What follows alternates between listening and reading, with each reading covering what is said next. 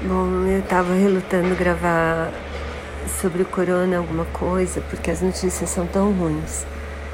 O Brasil tem mais de 10 milhões de casos, o, a vacinação está andando a passo de tartaruga, a gente não tem, tem 4% de doses dadas a cada 100 pessoas, quer dizer, um número ridículo. São mais de 250 mil mortos, cada um com a sua história. Eu tive pessoas queridas que perderam parentes próximos agora esses dias, semana passada. Então, a situação é de desastre completo. Eu continuo vendo um monte de gente sem máscara, sem medo nenhum de ser punido por isso.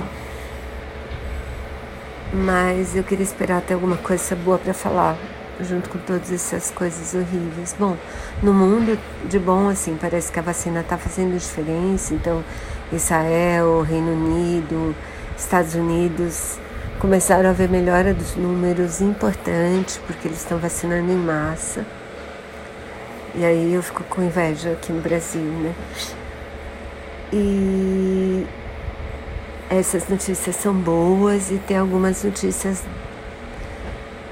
do Brasil também, porque finalmente o Dória parece que resolveu se mexer para punir aglomerações e tal. Não que tenha feito muita coisa, mas no fim de semana começou a acontecer. Tiveram algumas pessoas foram punidas por aglomerar. E a outra notícia é que tanto Dória quanto o prefeito de São Paulo estão disseram que vão comprar vacinas além das que estão sendo compradas pelo governo federal.